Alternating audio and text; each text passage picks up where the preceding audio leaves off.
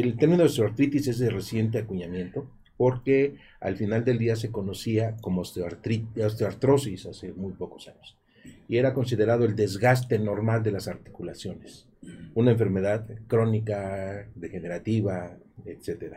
Sin embargo, los estudios recientes en donde se han identificado las moléculas que participan en la génesis de la enfermedad, ha descubierto la participación de factores genéticos, ha descubierto la, participación de factores hereditarios, que son un poquito diferentes, factores inmunológicos, factores bioquímicos, factores mecánicos. Y se ha descubierto que la base real de la enfermedad es un proceso inflamatorio, del cual se desconoce la etiología, pero participan una cantidad de enzimas y de, eh, eh, complejos inmunes que van a destruir la matriz extracelular del cartílago. Es decir, van a hacer que las células, el medio ambiente donde se, desenvuelven, desaparezca y las células empiecen a morir. Se pierde el cartílago y empieza a rozar hueso con hueso. Es importante decir que la prevalencia de la enfermedad aumenta con la edad, al igual que la severidad de la enfermedad. Bueno, México tiene un problema serio porque ocupamos un lugar preponderante en cuanto a obesidad. Y la obesidad es un factor que produce dos estímulos para producir esteroides. El primero, pues la masa grasa que va a producir inflamación, química. Y la segunda parte, pues el efecto mecánico sobre las articulaciones de carga. Esto es importante considerarlo, ya que la prevalencia real no se conoce y dependerá mucho de cómo eh, se tomen los datos y cada estado puede tener algunas diferencias. Sin embargo, aceptando que en el mundo se habla de que la osteoartritis puede ocupar entre el 8 y el 16% en la población, pues estamos hablando que en México tal vez tengamos 14 o 15 millones de personas que tienen algún dato de osteoartritis.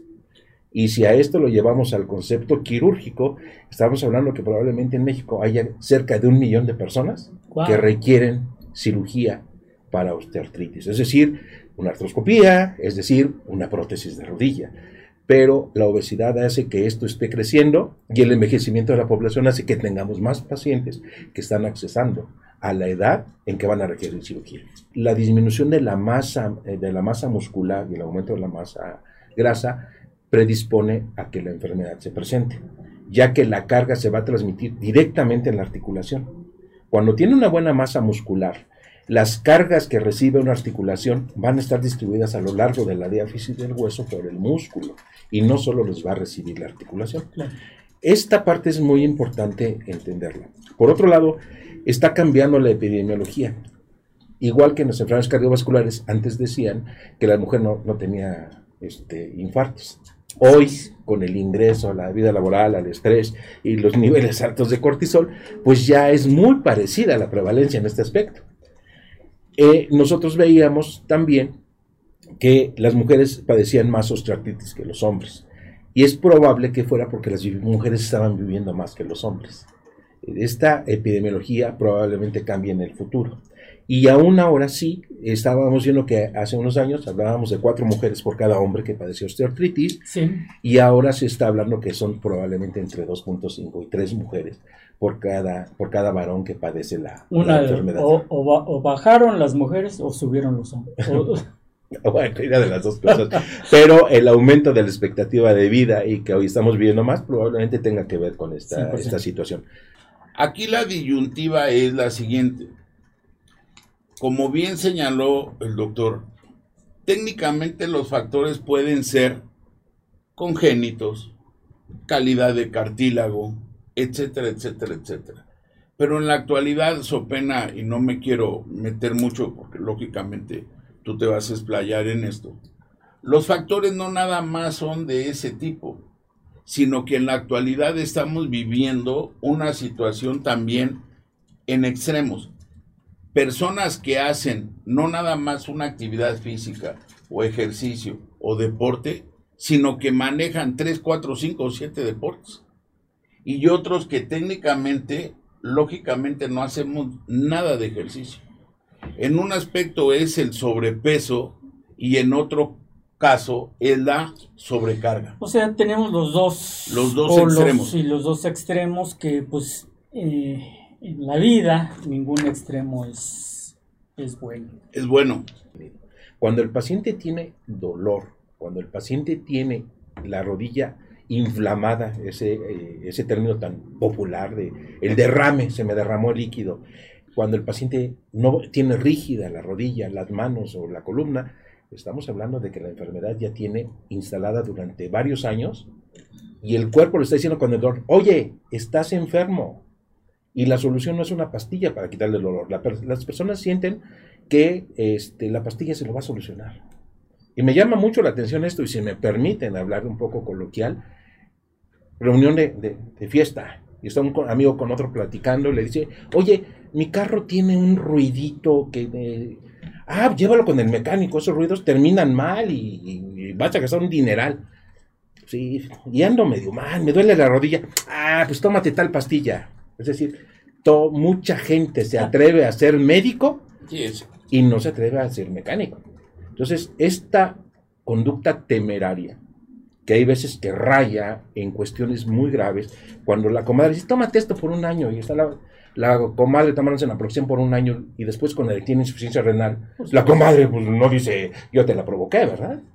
Entonces, todas estas cuestiones y todos estos mitos en el tratamiento de la enfermedad tienen que ver con ello, pero cuando va con el ortopedista y el ortopedista le dice, oiga, pues, pues usted viene conmigo y ya es quirúrgico, dice, pues este mercanchinfle me quiere operar para cobrarme. Este opera todo. Y, ¿Y qué es lo que pasa? Pues que en realidad la enfermedad está tan avanzada y se la ha estado tratando con sintomáticos que ni siquiera se ha dado cuenta del grave avance que tiene.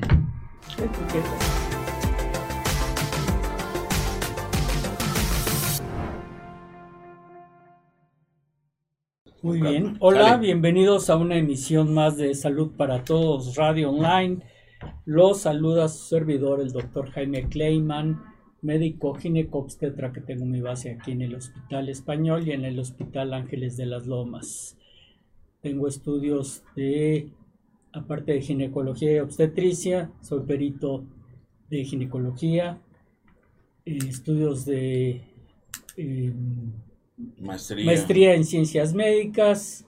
Y bueno pues este vamos a estamos transmitiendo desde el centro de investigación doctor Alfonso Álvarez Bravo en el Hospital Español.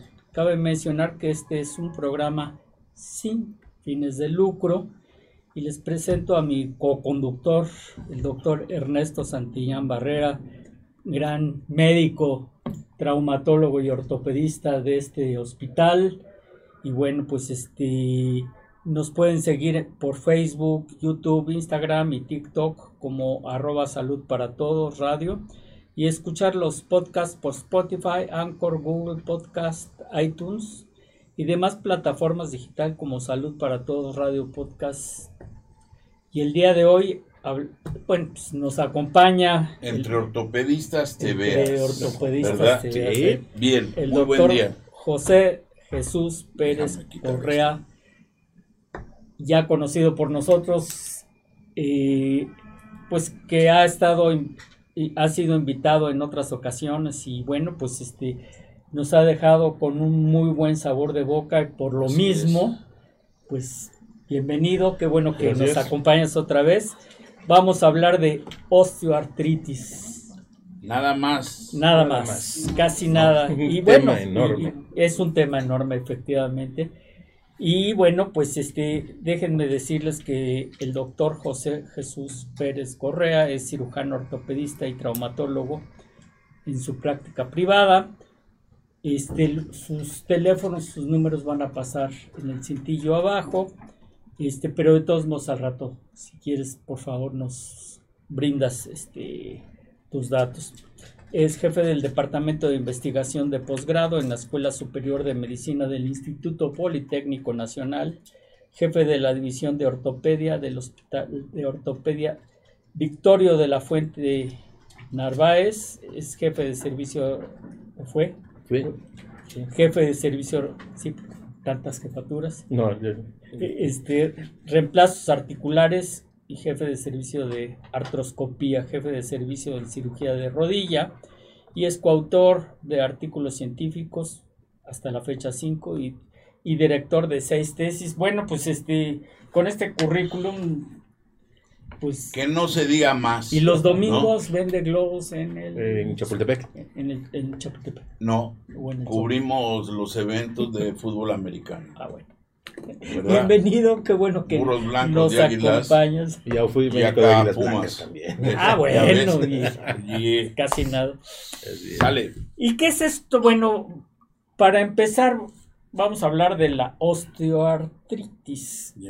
Y bueno, pues para hablar de osteoartritis, pues tenemos que hablar de qué significa la palabra osteoartritis y sus implicaciones, por qué viene y bueno, todo lo que tú ya sabes. Pero qué es, porque muchas gentes, eh, mucha gente eh, tiene una idea un poquito errónea de lo que es la osteoartritis, ¿no? Tiene un dolor este, articular por algún motivo, ya, ya tengo osteoartritis. Eh, hice ejercicio y, me, ya tengo osteoartritis. Yo creo que pues tenemos que, enfocar esto y saber que, de qué estamos hablando. Yo creo que quitamos esto porque no, no me deja pensar. Pues sí, yo la que Es buena idea. ok. Pues, pues, muchas gracias por la, invitación, muchas gracias por la presentación.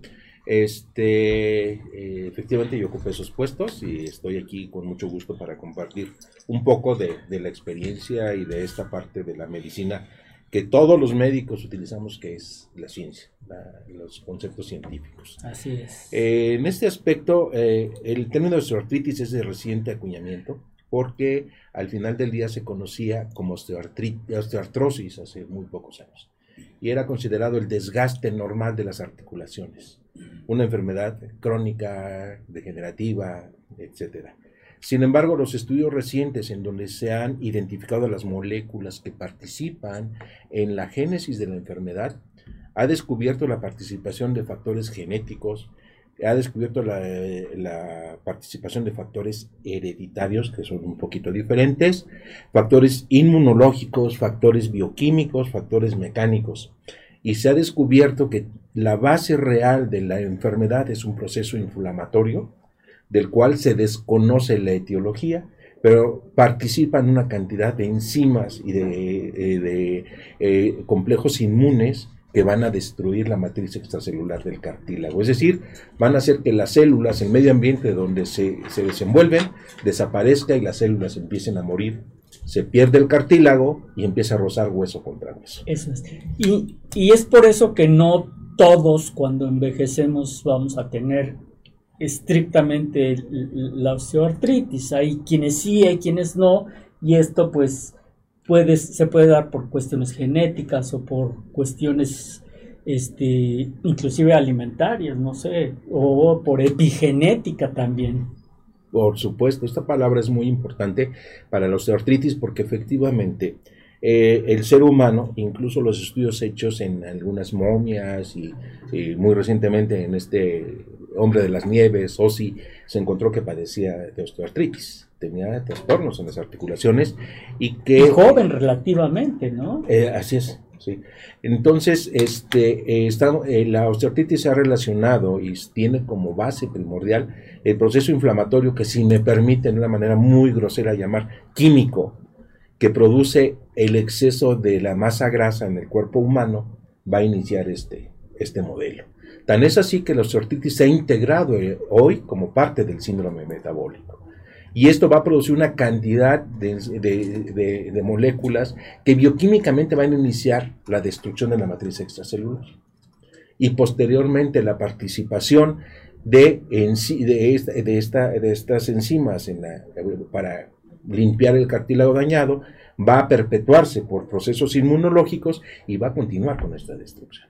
Es importante decir que la prevalencia de la enfermedad aumenta con la edad, al igual que la severidad de la enfermedad. ¿Y cómo, cómo estamos? O sea, no exactamente en números, pero en proporción aquí en México eh, en, relación a esta enfermedad este padecimiento, vamos? Bueno, México tiene un problema serio porque ocupamos un lugar preponderante en cuanto a obesidad. Y la obesidad es un factor que produce dos estímulos para producir osteoartritis. El primero, pues la masa grasa que va a producir inflamación, química. Y la segunda parte, pues el efecto mecánico sobre las articulaciones de carga. Esto es importante considerarlo, ya que la prevalencia real no se conoce y dependerá mucho de cómo eh, se tomen los datos y cada estado puede tener algunas diferencias. Sin embargo, aceptando que en el mundo se habla de que la osteoartritis puede ocupar entre el 8 y el 16% en la población, pues estamos hablando que en México tal vez tengamos 14 o 15 millones de personas que tienen algún dato de osteoartritis. Y si a esto lo llevamos al concepto quirúrgico, estamos hablando que probablemente en México haya cerca de un millón de personas que requieren cirugía para osteoartritis, es decir, una artroscopía, es decir, una prótesis de rodilla. Pero la obesidad hace que esto esté creciendo y el envejecimiento de la población hace que tengamos más pacientes que están accesando a la edad en que van a requerir cirugía. Eso es. Y el, hablando de género, el sexo tiene que ver, las hormonas eh, tienen que ver para la génesis o para, o para en un momento dado la protección. Eh, no existe como tal un estudio que nos diga que las hormonas funcionen como tal. Lo que sí se han hecho estudios es que la disminución de la masa, eh, de la masa muscular y el aumento de la masa grasa predispone a que la enfermedad se presente, ya que la carga se va a transmitir directamente en la articulación.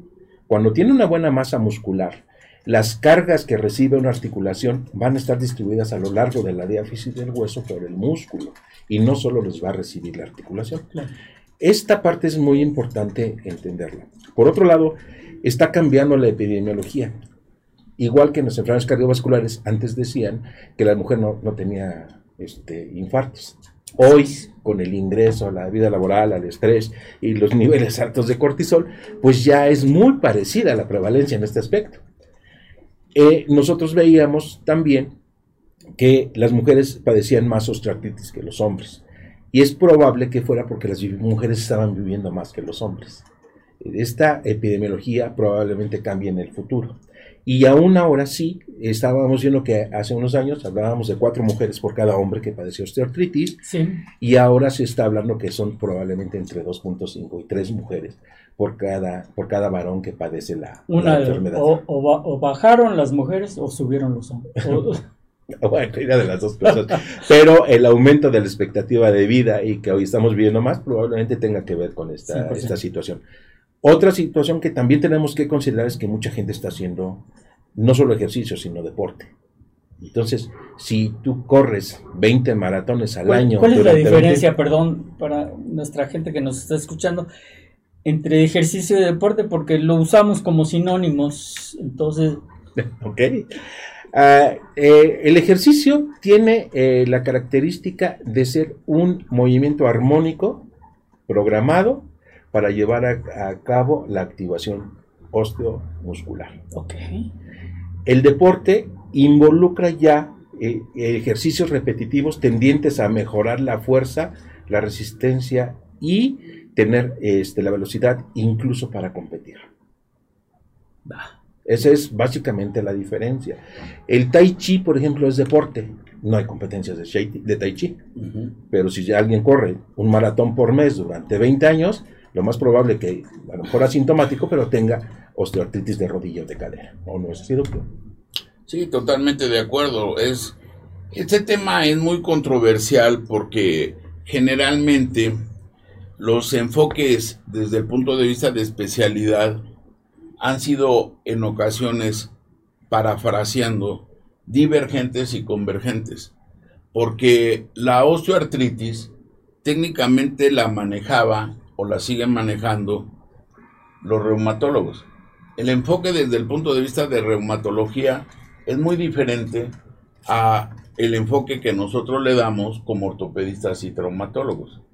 Inclusive lo que acabas de señalar es muy cierto, porque así como estamos aquí, ¿cuántos foros se realizaron nada más para cambiar la nomenclatura de la enfermedad? Porque inicialmente se hablaba de osteoartrosis, en el aspecto de degeneración, de paso de tiempo, de desgaste en lo que es el cartílago articular. en sus diferentes inflamación de... Y entonces en aquellos entonces, vamos a llamarle los años 70, 80, se pensaba que no había proceso inflamatorio de por medio. ¿Estás de acuerdo? Hasta que lógicamente lo que también está señalando adecuadamente, se comprobó que había factores proinflamatorios reales y mediadores de inflamación. Y entonces se cambió el, el término de osteoartrosis a osteoartritis. Pero cierto grupo de reumatología fueron muy renuentes a esto, porque técnicamente, insisto, la osteoartritis, vamos a llamarle ahora, es la principal enfermedad que va a padecer el ser humano. Eso no hay vuelta de hoja. Y entonces, para evitarnos problemas de lo que dice ortopedia, lo que dice reumatología, se quedó como OA y que de todos modos no soluciona nada, porque en el argot popular pues dicen, ¿qué tienes? OA, y, y que es OA, es, es, un canal de comunicación o de qué se trata. Ahora, ¿cuál es la importancia de lo que ahora se está señalando? Ni totalmente tenemos la razón los traumatólogos y ortopedistas, ni tampoco los reumatólogos. ¿Por qué? Porque ellos pueden detectar la enfermedad, pero quienes, entre comillas, realmente la pueden solucionar, somos nosotros como traumatólogos y ortopedistas. Y generalmente por eso es mejor trabajar en equipo. Aquí la disyuntiva es la siguiente. Como bien señaló el doctor, técnicamente los factores pueden ser congénitos, calidad de cartílago, etcétera, etcétera, etcétera. Pero en la actualidad, so pena, y no me quiero meter mucho porque lógicamente tú te vas a explayar en esto, los factores no nada más son de ese tipo, sino que en la actualidad estamos viviendo una situación también en extremos personas que hacen no nada más una actividad física o ejercicio o deporte, sino que manejan 3, 4, 5 o 7 deportes. Y otros que técnicamente, lógicamente, no hacemos nada de ejercicio. En un aspecto es el sobrepeso y en otro caso es la sobrecarga. O sea, tenemos los dos, los dos extremos. Y los dos extremos que pues... Eh en la vida ningún extremo es, es bueno. Es bueno. Indudablemente. Si me permiten abundar, sí, claro. el comentario tan importante del doctor, a mí, tenemos que diferenciar entre esta parte que, que todavía no es lo que el paciente siente. Estamos hablando de lo que está pasando en el interior del cuerpo y con las moléculas. Es una fase asintomática. Es antes del horizonte clínico, perfectamente definido. Cuando el paciente tiene dolor, cuando el paciente tiene la rodilla inflamada, ese, eh, ese término tan popular de el derrame, se me derramó líquido. Cuando el paciente no tiene rígida la rodilla, las manos o la columna, estamos hablando de que la enfermedad ya tiene instalada durante varios años y el cuerpo le está diciendo con el dolor, oye, estás enfermo.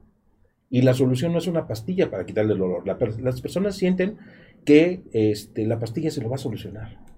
Y me llama mucho la atención esto, y si me permiten hablar un poco coloquial, reunión de, fiesta, y está un amigo con otro platicando, le dice, oye, mi carro tiene un ruidito que... ah, llévalo con el mecánico, esos ruidos terminan mal y, vas a gastar un dineral.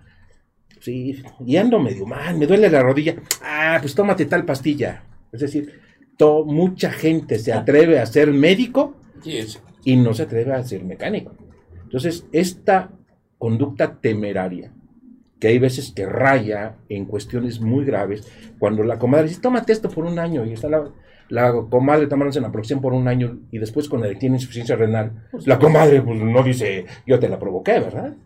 Entonces, todas estas cuestiones y todos estos mitos en el tratamiento de la enfermedad tienen que ver con ello, pero cuando va con el ortopedista y el ortopedista le dice, oiga, pues, pues usted viene conmigo y es quirúrgico, dice, pues este mercanchinfle me quiere operar para cobrarme. Este opera todo. Y, ¿Y qué es lo que pasa? Pues que en realidad la enfermedad está tan avanzada y se la ha estado tratando con sintomáticos que ni siquiera se ha dado cuenta del grave avance que tiene. Que es parte y es eh, algo que pues en este programa hacemos énfasis, número uno, en medicina preventiva y número dos, no por ser menos eh, importante, sobre la automedicación.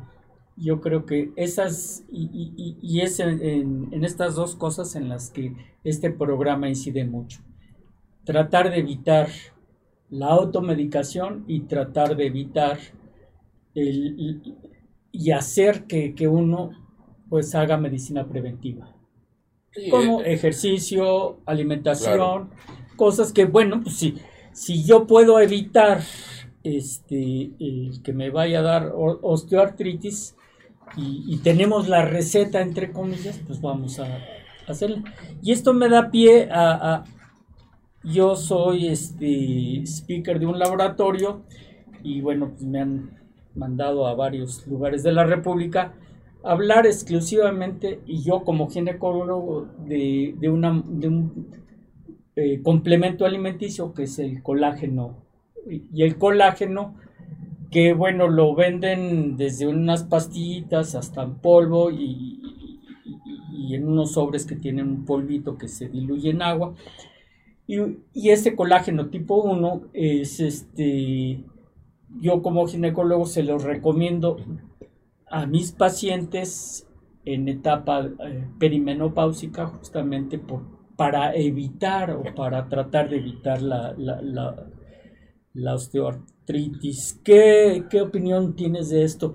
Obviamente nos podemos enfrascar en una, no, que el colágeno sí sirve, no sirve, eh, se destruye a nivel de, eh, eh, por las enzimas, por el, el, ácido clorhídrico el estómago, o sí sirve, o entra la molécula, no entra, etcétera, etcétera. Que nos podemos quedar aquí dos horas platicando de eso. Pero sí, em, obviamente con una dirección médica, eh, ¿Cómo ves este, este, estos complementos alimenticios? Me interesa mucho la opinión de ambos. ok. Eh, eh, ¿Contestas? Contesto. Ok.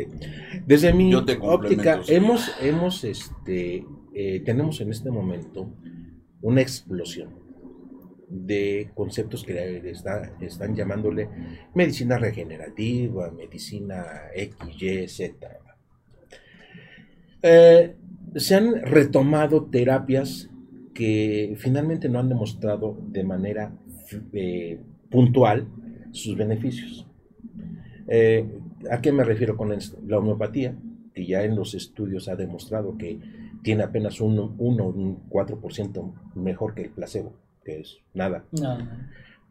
se ha vuelto los ojos hacia, por ejemplo, el uso de ozono y que, bueno, pues también tiene pues alguna pequeña variación en los potenciales de óxido, óxido reducción del sitio donde se coloca, eh, se ha puesto los ojos en muchas terapias. El advenimiento del de, el colágeno por vía oral eh, pues, se inició hace, hace unos años y tiene la característica, según eh, quienes lo promueven, de que al ingerirlo, este, esta molécula se va a absorber y va a ayudar a mejorar el cartílago articular. Alguna vez en un congreso alguien decía, pues le dimos el colágeno marcado y este y se concentró aquí en las articulaciones, miren, y yo este, me atreví a preguntarle, bueno, ¿y cómo hicieron para que el colágeno no se fuera a la piel o no se fuera a la tráquea o no se fuera y de hecho sí se va la piel y se va pues, las uñas el... exacto por supuesto entonces este no hubo una respuesta como tal. ¿Qué quiero decir con toda esta palabrería? Pues muy simple. No hemos podido comprobar que realmente el efecto que tiene el paciente, eh, porque los pacientes dicen sentirse mejor, honestamente. Eh, ellos dicen, yo me lo tomo, doctor, y me siento, me siento bien. No tenemos estudios de, estos, de ensayo clínico controlado o alguna, eh, cualquier cosa, no existen con este, este producto. ¿Por qué no existen? Porque es muy difícil controlar todas las variables de confusión que entran ahí. Entonces es casi imposible. Porque si un paciente está tomando el producto y come, qué sé, una tostada de pata, que es colágeno como tal, pues es muy probable que variaran los resultados. Si el paciente toma hígado, que también tiene un parénquima muy importante, y, el, estroma. Una gelatina. Una gelatina, que es colágeno. Entonces puede variar los resultados. Es, no, es muy difícil controlar un estudio de estos, por eso no existe. Pero los pacientes refieren sentirse mejor. Entonces, eh, yo eh, puedo decir que eh, no lo prescribo así como que de manera rutinaria, pero el paciente que se lo cita se lo, se lo proporciono. Al final del día, la definición de la OMS en salud implica aspectos psicológicos, sociales y físicos. Aquí es interesante porque para las personas que nos están escuchando y ahora sí que es como si estuviéramos jugando dominó, maneja la ficha y te la continúo. ¿Cuál es la diferencia entre colágeno hidrolizado y colágeno no hidrolizado? Bien, aquí dependerá de, de varios factores. Casi todos los colágenos que se utilizan en medicina, porque se utilizan en dermatología, se utilizan en medicina estética, se utilizan por vía intraarticular, se utilizan para hay colágeno tipo 1, tipo 2. ¿eh? De hecho, tenemos en el cuerpo 28 colágenos identificados. Para empezar. Y los más importantes para el tema que hoy nos ocupa son el colágeno tipo 1 y el colágeno tipo 2. Ahorita mencionaré un poco de sus diferencias. Eh, al final del día, todo el colágeno que se coloca dentro del cuerpo va a convertirse por la misma vía normal de destrucción que se llama catabólica en fragmentos denominados protocolágenos que son incorporados por la parte anabólica para formar nuevo colágeno. Pero eh, la vía oral no lo ha podido demostrar todavía de manera fehaciente. ¿Y qué es lo que sucede con, los, el colágeno? Por ejemplo, el colágeno lo están utilizando para los rellenos que utilizan los, cirujanos plásticos, eh, los rellenos que utilizan los dermatólogos, y que han tenido buen, buen resultado. Pero inyectado, Inyectado. Eh, también existe colágeno este, de origen porcino que se utiliza en otros aspectos. Más adelante me voy a detener un poco en el tratamiento de la osteoartritis para hablar sobre, en particular, este tipo de moléculas y de lo que hoy le llaman viscosuplementación. Eh, pero el, son 28 tipos de colágeno y nosotros estamos utilizando el colágeno tipo 1. El colágeno tipo 1 tiene la característica de detener el proceso catabólico que está exagerado en, eh, su expresión o los genes que expresan estas enzimas están sobreexpresados y están destruyendo tejido. Entonces, el colágeno tipo 1 es el colágeno reticular, el colágeno duro, el que se produce de la fibrosis, de la cicatriz, pues. Entonces, ¿qué es lo que hace al ponerlo? ¡Pum! Ya se cicatrizó, me detengo. Y el proceso inflamatorio químico se detiene y ralentiza la inflamación clínica. Entonces, con esto, con esto se ha logrado pues que disminuyan las arrugas, se ha logrado que, pero estoy hablando del inyectar. Del tomado, la gente dice, y es lo que me ha comentado, doctor, me crecen las uñas, doctor, ya no tengo la piel reseca, Incluso alguna paciente me dijo un día, mire doctor, este, ahora me tengo las canas al revés, lo blanco me queda arriba y ya me está saliendo pelo negro. Ah, pues qué padre, porque pues esto va a ser un, fenómeno espectacular. Entonces, este, eh, el colágeno se le han atribuido muchas propiedades, pero como bien dices, pues está en, las gelatinas, en la grenetina es colágeno, en la pata que es colágeno, en el hígado de, de res, en el hígado de pollo y pues por supuesto en el colágeno hidrolizado que no es otra cosa que someterlo a una digestión con una enzima para que se rompa. Sí, de acuerdo. E, esto es sumamente importante porque volvemos al enfoque. En el aspecto de la osteoartritis, y no porque nosotros, al igual que tú, en la ginecología y obstetricia, son dos especialidades en una. En el caso de nosotros, la ortopedia y la traumatología son dos especialidades en una. ¿Cuál es la circunstancia cuando te enfrentas a lesiones? Y es sumamente importante lo que acabas de señalar, porque no es lo mismo un cartílago articular hialino elástico a lo que es un fibrocartílago. Cuando yo empezaba mi formación en reumatología, a la par en trauma y ortopedia. Generalmente se pensaba que en 10 años se podría controlar el cartílago. De esto te estoy hablando más o menos en los años 90. Y sin embargo pasan los años y pasan los años y si te das cuenta no es así. Ahora, ¿por qué es interesante? Porque en el Hospital General de la Ciudad de México, el paz descanse, el maestro Gabor Cátona, fue uno de los primeros en editar libros sobre este tema de osteoartritis y hasta inclusive enfocado a una de las articulaciones que más se afecta, que es la rodilla. Y hasta inclusive parece paradójico porque siempre hemos fomentado aquí la reflexión y el estudio profundo en relación a un problema. El primer manual hasta inclusive de artroscopía, de artroscopía en nuestro país fue editado y realizado por un reumatólogo, que fue en paz descanse el doctor Javier Robles Gil. Ahora, ¿por qué lo señalo? Porque nosotros desde el punto de vista de ortopedia tenemos que valorar, al igual que el reumatólogo, porque si ahorita eh, aquí estuviera, una exploración organizada y sistematizada de la cabeza hacia los pies. El reumatólogo también lo hace. Y hasta desde el punto de vista como una elite en medicina interna, se enfoca a diferentes tipos de exploraciones asistidas. La gran diferencia con el ortopedista es que nosotros hacemos un estudio sobre la marcha.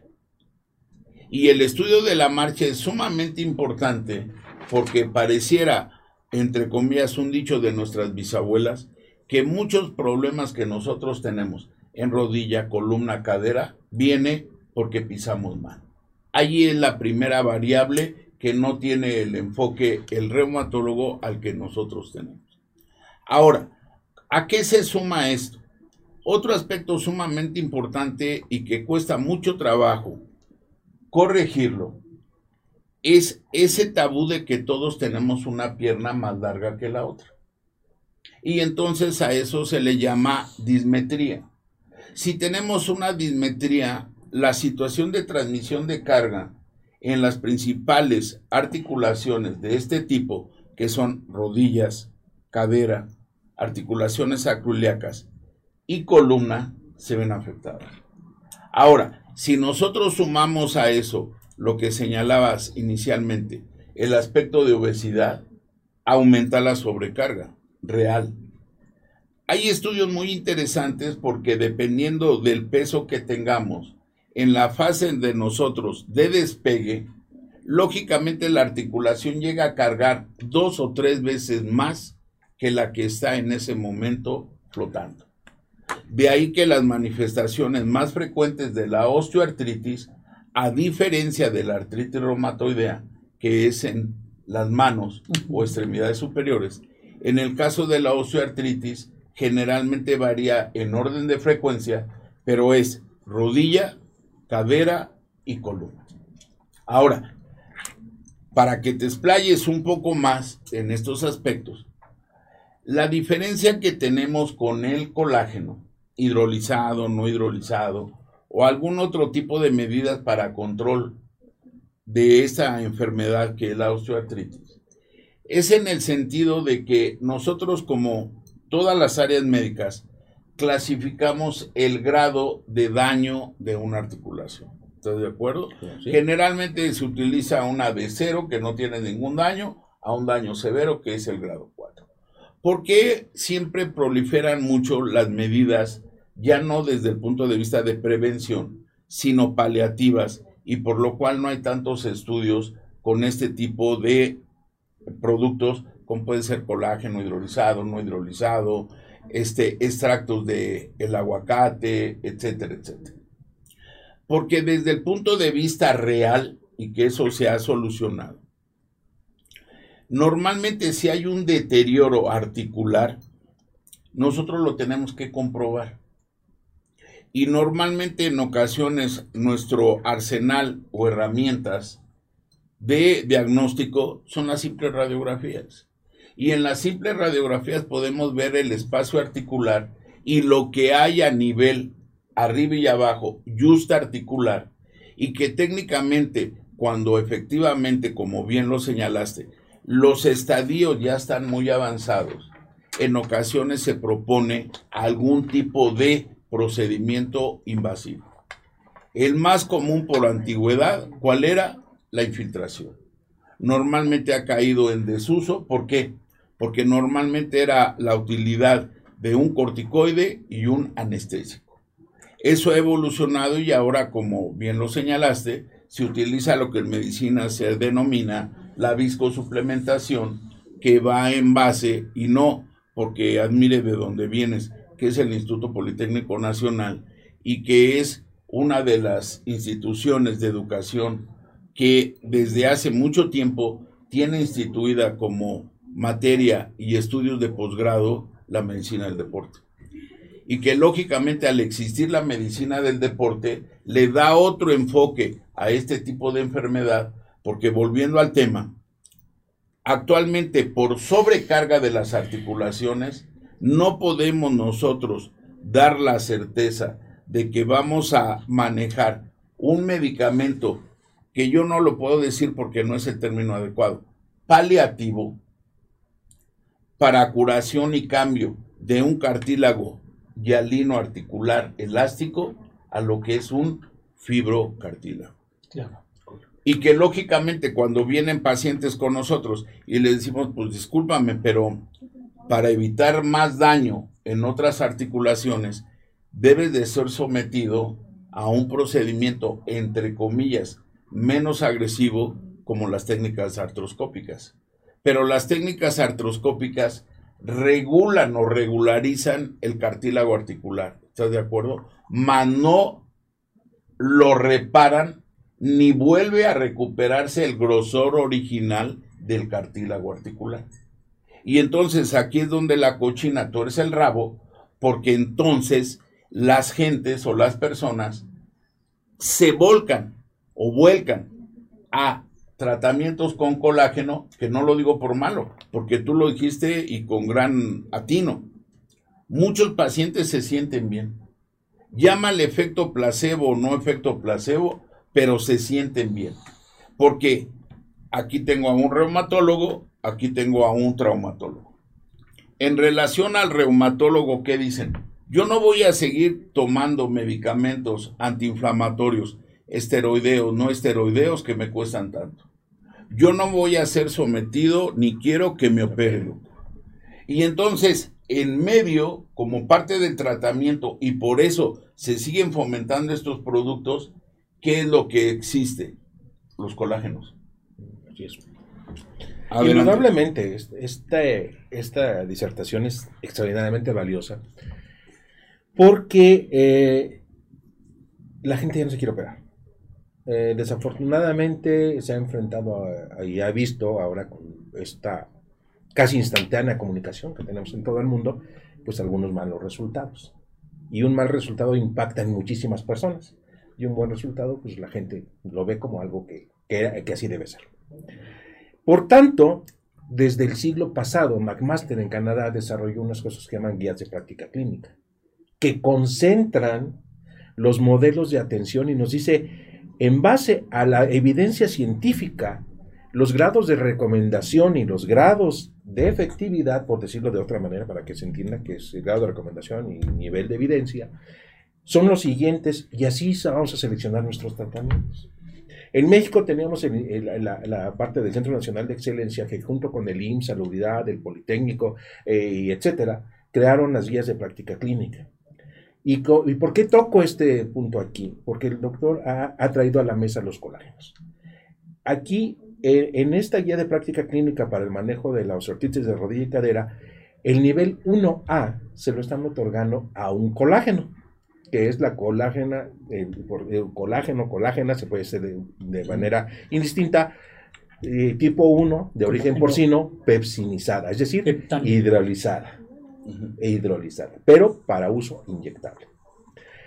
¿Qué es lo que sucede? Este es un producto que orgullosamente este, eh, fue desarrollado aquí en México y que tiene una característica esencial. E, es un cicatrizante de la matriz extracelular. Cuando nosotros lo colocamos, a diferencia de lo que sucede con otras cosas, por ser colágeno tipo 1, inmediatamente va a inactivar a las enzimas que destruyen la matriz extracelular, que son las metaloproteasas. Y va a inhibir la acción de las interleucinas que mencionamos en el otro programa, la interleucina 6 y la interleucina 1, con lo cual bloqueamos ese proyecto. Al inactivar estas, las enzimas, las, las interleucinas que perpetúan el sistema y que son la autoinmunidad, que también son números, 17, 24, 23, también se detienen. Es decir, hacemos, se ralentiza, se hace más lenta la progresión de la enfermedad, pero no, así es, pero no, la, no tenemos forma de curarla. Y una vez que, esta, que está ahí en la articulación este producto... no prospera. Exacto, lo hacemos más lento. Y este producto tiene especial interés en aquellos pacientes que no podemos operar. ¿Cuántos pacientes cardiópatas que lo mandamos con el cardio dicen no lo operes porque pues no vas a perder? Entonces, esto es muy valioso para ellos. Y empezó, y cuando se empezó a utilizar, pues se vio el beneficio en los otros pacientes, porque además, pues se demostró no solo que inhibe estas enzimas, sino que también participa de alguna manera al ser degradado en la reparación de la matriz con esos protocolágenos. Muy bien.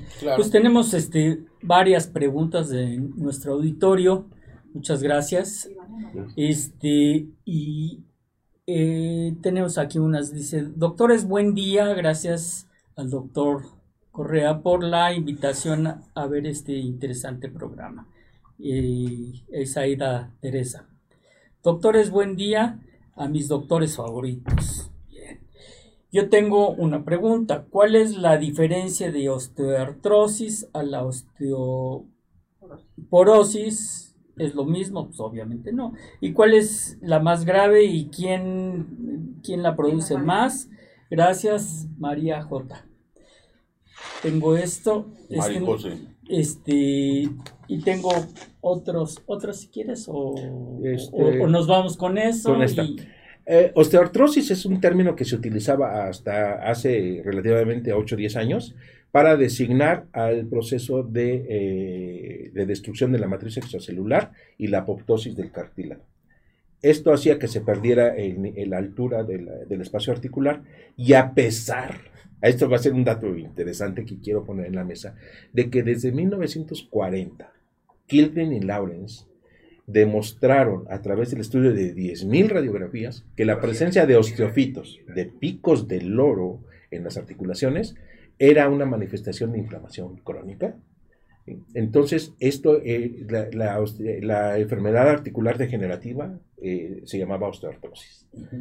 Y hoy la hemos denominado osteoartritis porque participan las mismas enzimas que van a destruir el cartílago y va a producir osteoartritis, las mismas enzimas que van a destruir el hueso alrededor de las articulaciones, como ponemos una prótesis que se llama osteolisis, va eh, la, artritis la, la artritis reumatoide, la artritis psoriásica, pero que se expresan eh, de una manera eh, diferente los genes en cada una de estas enfermedades. Muy bien, muy bien. Y la osteoporosis es la pérdida de trabéculas del hueso. Del hueso que tiene, y es otra, es otra entidad, vamos a Totalmente.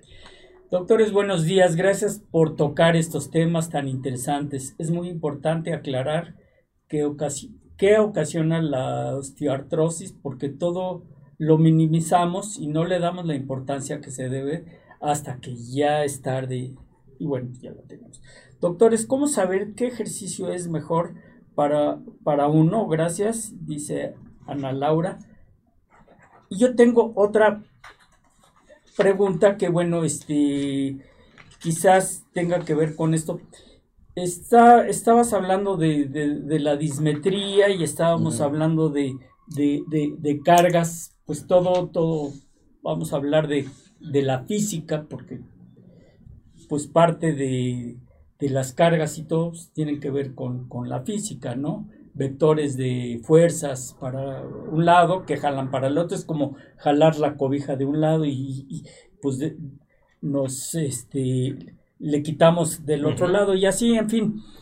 Pero ¿qué papel puede jugar o puede o juega eh, las, eh, los zapatos o los eh, zapatillas, como dicen los españoles, los tenis, al hacer cierto ejercicio, porque nosotros vamos este, a una, queremos hacer ejercicio y yo digo, hoy, me, hoy voy a ponerme a correr y voy a comprarme unos tenis. Voy a una de estas tiendas famosas donde venden equipo deportivo y encuentro que hay un anaquel que vende tenis desde 100 pesos hasta 1100 pesos. O sea, tenemos una gama enorme de, Más de 10 mil pesos. O hasta más, no, obviamente, sí, sí, o sea, una gama enorme. ¿Cómo sé yo cuál es el bueno para mí para, para hacer ejercicio y para que mi ejercicio que yo vaya a hacer no vaya a afectarme a mis rodillas, a mi columna, etcétera, etcétera? ¿Tiene que ver o no tiene que ver? ¿O ya me estoy saliendo del tema? has tocado un punto muy álgido. Eh, lo primero que quiero manifestar es que hoy ya las maestrías y las especialidades de medicina del deporte ya no se llaman así. Ahora se llaman maestría en ciencias del movimiento, el deporte y la danza. Y la prescripción de ejercicio. Es muy complejo porque cada uno tiene su, su característica muy especial y no es como que son aristas, ¿no? Así es, sí. o sea, son, diferentes caras del cubo de que, le está muy Entonces, cuando alguien pretende hacer ejercicio, pues lo general, ay, pues correr, ¿qué? Voy, compro mis tenis y me echo a correr. Exacto. Pero los, los fabricantes de tenis han producido una gama de, sobre todo de suelas, muy, muy, muy variada, en que dicen que pues el pie pronado, y el pie supinado y hay alguien ahí con una maquinita y dice, tú necesitas estos, porque... Pero ni es médico. Así es. Y ni es médico, ni es nada. Es un técnico que a lo mejor ayer estaba vendiendo este hamburguesas, y no porque esto sea peyorativo, y, él, lo contrataron y y tú vas a hacer esto. Entonces, es, esa parte es bien difícil, porque la mecánica del pie, el pie eh, mecánicamente es una maravilla geométrica y mecánica.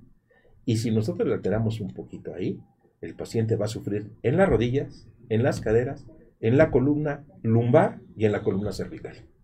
Por supuesto. Entonces, ¿quién debe prescribirlo? Sobre todo si nosotros tenemos un antecedente de pie plano o tenemos incluso principios de un de los que llaman juanete, Alux o que si tenemos un pie que desgastamos más el zapato sobre la barra lateral, tiene que ser un ortopedista que es el que conoce la mecánica, y para poder prescribir el tipo de suela que va a usar.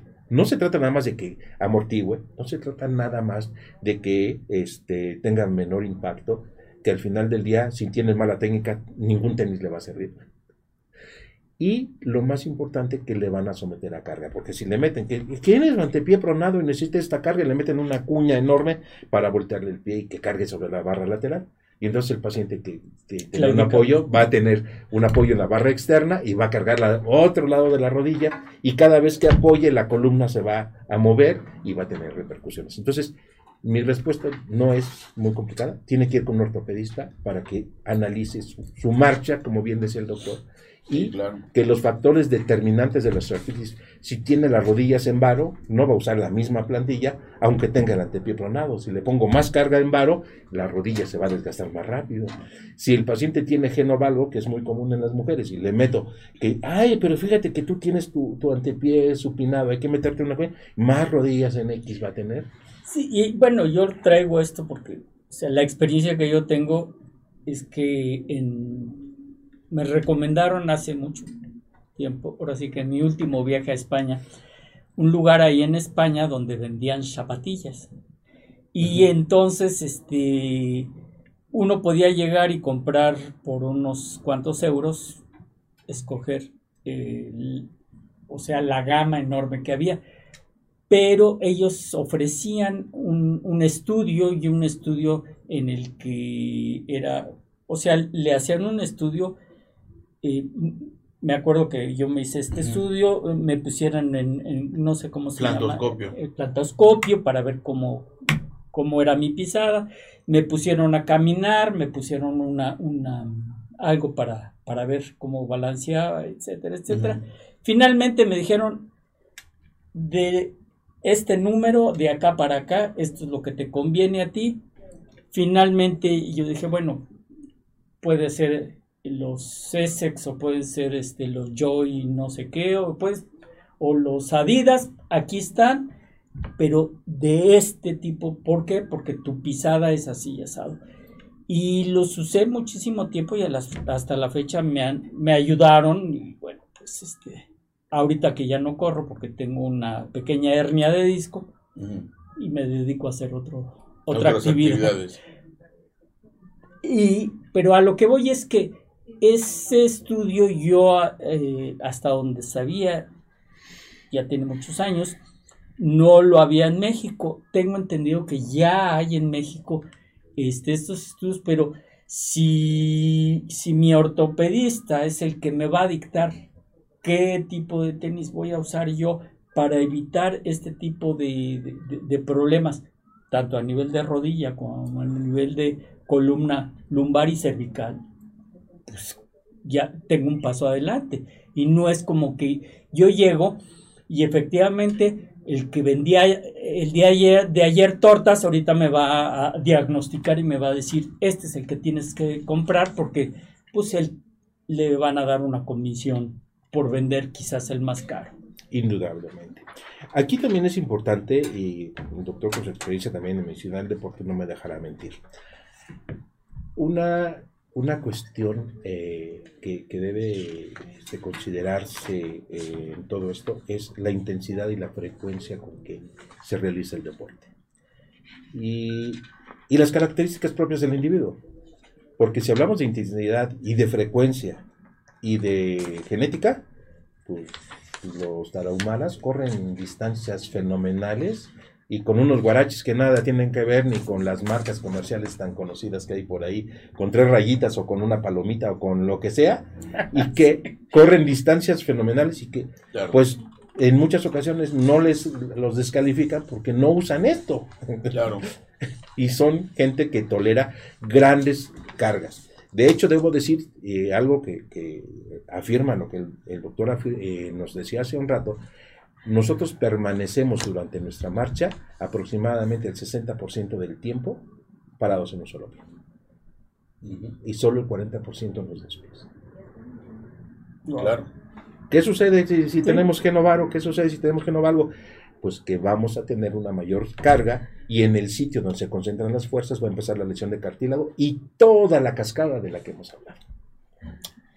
Esto es sumamente importante porque, como todo en la vida, yo pienso que el gran error es irnos a los extremos.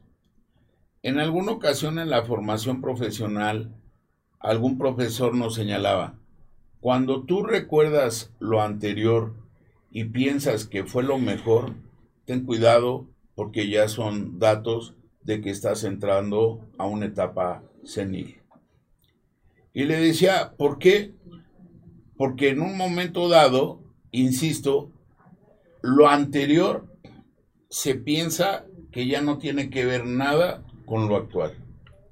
Y en realidad lo que se debe de hacer como se ha fomentado en nuestra especialidad, es hacerlo todo interactivo, congruente y lógicamente multidisciplinario. ¿Por qué lo señalo? Volviendo al tema de los colágenos, ha evolucionado porque tú señalaste hasta los aspectos de estudios en el mamífero que normalmente se asemeja más al ser humano, que es el cerdo o el puerco, como le quieran llamar o el chancho, como dicen en mm. Sudamérica. Pero sin embargo, los primeros productos que salieron al mercado y que era casi casi como un ritual prescribirlos, vienen desde los años 90 con los famosos supositorios de Artilan y supuestamente eran extracto de cartílago del caballo y que era un ritual porque técnicamente los tendrías que prescribir en la noche no podías colocarte el supositorio en la mañana. Por eso, eh, esto es un aspecto casi, casi mágico, religioso, ritual, que va en relación a lo que tú señalas. En la antigüedad, en la evolución de los servicios médicos de salud en nuestro país, existió lo que se llamó el Instituto Nacional de Rehabilitación. Sí. Pero lógicamente no tenía que ver nada con el Instituto de Rehabilitación actual. ¿Por qué lo señalo? Porque por fines políticos, gubernamentales o lo que tú quieras, se unió el antiguo Instituto Nacional de Ortopedia con el de rehabilitación que era auspiciado por parte de la beneficencia privada por don Rómulo Farrell y en relación para esos dos presupuestos se creó el actual Instituto Nacional de Rehabilitación. Ahora, ¿por qué lo señalo? Porque yo soy muy amante, como tuvo en fin, de siempre ir a la historia para entender en qué momento estamos pisando actualmente. Cuando por especialidad nosotros en ortopedia y traumatología prescribíamos algún calzado que viene a colación de lo que señalas, alguna órtesis, alguna prótesis, íbamos o rotábamos al Instituto Nacional de Rehabilitación. Y ahí todo estaba segmentado en relación a los ortesistas que estaban encaminados a, a fabricar zapatos con pieles especiales, hormas especiales, suelas especiales, de acuerdo al caso otros que hacían prótesis para extremidad superior, extremidad inferior, y que técnicamente nosotros íbamos para aprender los niveles de amputación de un paciente y cómo podíamos volverlo a meter a una actividad productiva, etcétera, etcétera. Para no andar en el asunto es lo siguiente, las nuevas generaciones, con el debido respeto, no tienen en ocasiones ni la menor idea de cómo se prescribe unas simples y vulgares plantillas. ¿Y por qué lo señalo?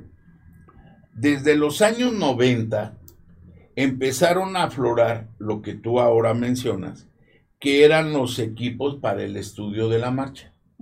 En aquel entonces era una banda sin fin y que nosotros valorábamos previo, insisto, y lo puntualizaste muy bien, hacer una exploración organizada y sistematizada y hacer la clasificación del pie con las variantes anatómicas que en un momento dado nos iban a conducir a una deformidad angular en charrito que era genovaro o en X que era un genovaro. Así es. Ahora, ¿qué es lo que sucede? Porque desde tiempos ancestrales esto no lo manejábamos hasta inclusive los ortopedistas. Lo manejaban los simples zapateros, si nos vamos a las crónicas en un momento dado de la Ciudad de México, con los famosos virones metálicos que colocaban en el tacón y que decían usted camina hacia afuera o hacia adentro. Ah, ese lo coloco aquí. Como si fuera la persona que va y hace un estudio en el balanceo y alineación de tu automóvil. Parece paradójico. Desde ahí viene. Así es. Actualmente ya todo está más moderno y efectivamente se te colocan unos sensores, pasas por una situación especial de banda y es el estudio de la marcha perfectamente computarizado y desde el punto de vista electrónico. Pero ahí hay un pero. En ocasiones, porque es otra de las controversias, una máquina no va a sustituir a un ser humano. Porque cuántas veces hemos visto en nuestra consulta personas que traen plantillas o calzado como el que tú mencionas, pero no se tomó en cuenta la longitud de la extremidad. Y por eso hasta la fecha para mí es un tabú el que se considere que todos tenemos una pierna más larga que la otra. A manera sencillita, para que ahondes en el comentario, un milímetro es un grado. En traumatología, cuando vamos a intervenir quirúrgicamente a un paciente, la justificación es hacer una reducción lo más anatómico posible. Porque con una simple diferencia de 2 a 3 milímetros, vamos a condicionar la aparición de procesos de osteoartritis a temprana edad. Entonces, ¿cómo puede ser posible que toleremos a personas que tienen dismetría de 5, de 6, de 10 milímetros sin que hagamos la corrección adecuada? Por eso, como se dice vulgarmente, el estudio de la marcha computarizado no excluye la evaluación ortopédica adecuada. Así es. Adelante. Muy buen punto. Eh, uno de mis maestros, el doctor Aguilar Casas y el doctor Rodríguez Esquius, cuando yo era residente de primer año, este, me recomendaron leer un libro que se llama Marcha Normal y Patológica de Du Croquet. Maravilloso libro, pero pesado de leer. muy, muy bonito. Eh, sí, eh, efectivamente hay mucho de lo que podríamos hablar solamente sobre zapatos y suelas. Es muy, muy eh, importante este, este punto, porque las articulaciones de carga hoy hemos avanzado mucho. Hoy ya tenemos aparatos que miden cuánto tiempo, pues como el dato que les decía, cuánto tiempo permanecemos en un solo pie durante la marcha, cuánto, qué carga, qué pie carga más que otro, si hay asimetría en la marcha y después de una lesión del ligamento cruzado, pues ya podemos determinar cuál fue el efecto postraumático sobre esa extremidad, porque la lesión estuvo en la rodilla probablemente, pero al final del día repercute en todo el cuerpo. Entonces, finalmente, la marcha se ve afectada y muchos de los y, una de las cosas que más se afecta es la propiocepción en la región del ligamento cruzado anterior y se ha demostrado que la pierna dominante incluso puede cambiar solo por esta situación. Entonces, claro. lo que el doctor está diciendo es extraordinariamente importante. Pues muy bien, tenemos muchísimas preguntas, que bueno, eso quiere decir que está causando mucho interés en, en, nuestro público, pero antes de seguir con, con las preguntas, este, vamos a dar pie a, un, a, un, este, a una pausa. Este, y regresando a la pausa, volvemos, volvemos a, con estas preguntas que son bastante buenas. Quédense con nosotros. Tenemos familiares mayores a 60 años que pueden presentar enfermedades neurodegenerativas como Parkinson, Alzheimer, entre otras dificultando su capacidad autónoma para realizar tareas de su vida cotidiana. Es importante cuidar de nuestros seres queridos acompañándolos en todo momento. DigitalMed es una empresa dedicada a brindar cuidados a domicilio con personal especializado y de confianza que te ayudará acompañando a esa persona especial.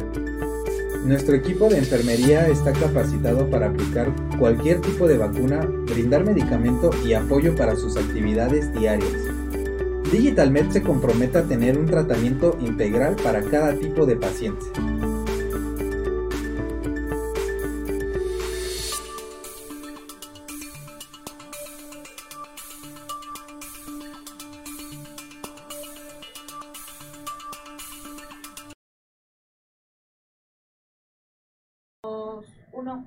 Bien. Pues nuevamente con ustedes, aquí eh, hablando sobre osteoartritis, estábamos con el doctor José Jesús Pérez Correa y estábamos eh, ahora sí que hablando tras bambalinas eh, de la importancia de este, pues, de este tema y, de las aristas que puede llegar a tener y obviamente pues este es un tema que pues en dos horas que tenemos de programa no, no, no, lo vamos ni vamos a, terminar de, esclarecer todo.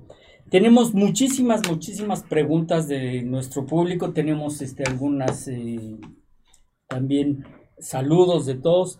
Y, si gustas, pasamos algunas preguntas. Dice, doctores, ¿qué tiene que ver el ácido úrico y la osteoporosis en la, y la osteoartritis? Es que lo he escuchado mucho, pero no le veo relación, sobre todo porque nos recomiendan comer carne, pavo, o no nos recomiendan comer pavo para alimentar el músculo. ¿Podrían mencionar algo al respecto? Gracias, dice Manuel. Eh, bueno, Manuel, eh, la respuesta no es sencilla. El ácido, eh, la elevación del ácido úrico en sangre forma parte del síndrome metabólico.